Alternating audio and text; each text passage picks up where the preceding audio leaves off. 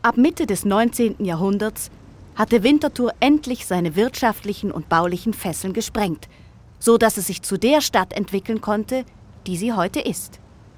Die Anbindung der Eisenbahn an Romanshorn, Zürich, St. Gallen und Schaffhausen ermöglichte der ansässigen Industrie ein rasches Wachstum. Schon Ende des 18. Jahrhunderts war unter Johann Sebastian Kleis die erste chemische Fabrik entstanden. Auf dem Gebiet des ehemaligen Klosters Tös entstand die Maschinenfabrik Rieter. Und schon Anfang des 19. Jahrhunderts nahm in der Nähe von Winterthur die erste mechanische Spinnerei der Schweiz ihren Betrieb auf.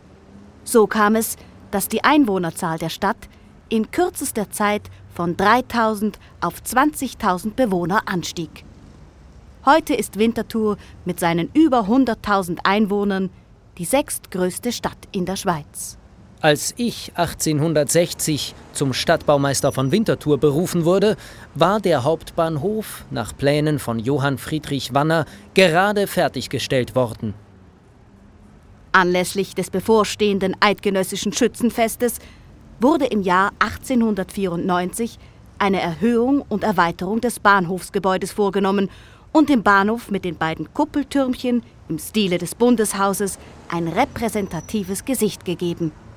Ernst Jung, ein Onkel des berühmten Psychologen Karl Georg Jung, war zu dieser Zeit Stararchitekt in Winterthur. Der Winterthurer Bahnhof steht an vierter Stelle der meistfrequentierten Bahnhöfe der Schweiz und ist damit ein wichtiger Verkehrsknotenpunkt. Er fungiert als Drehscheibe zur Ostschweiz mit Verbindungen nach Zürich, St. Gallen und Schaffhausen sowie für internationale Anbindungen. Liebe Frau Wölflin, was stellt denn eigentlich dieser imposante Glasbau links vom Bahnhofsgebäude dar? Das, werter Herr Bareis, ist ein neuzeitlich interpretiertes Stadttor. Ein Stadttor? Das ist ja ehrlich gesagt ein Reizwort für mich, aber Entschuldigung, ich wollte Sie nicht unterbrechen. Schon gut. Diese 16 Meter hohe Stahlgitterkonstruktion heißt Reisende in Winterthur willkommen und ist, wie ich finde, eine gelungene Verbindung zwischen den neuen Gebäuden links davon und dem alten Gebäude des Bahnhofs auf der rechten Seite. Die Einwohner der Stadt schätzen es wegen seiner vielen Geschäfte und den verlängerten Öffnungszeiten.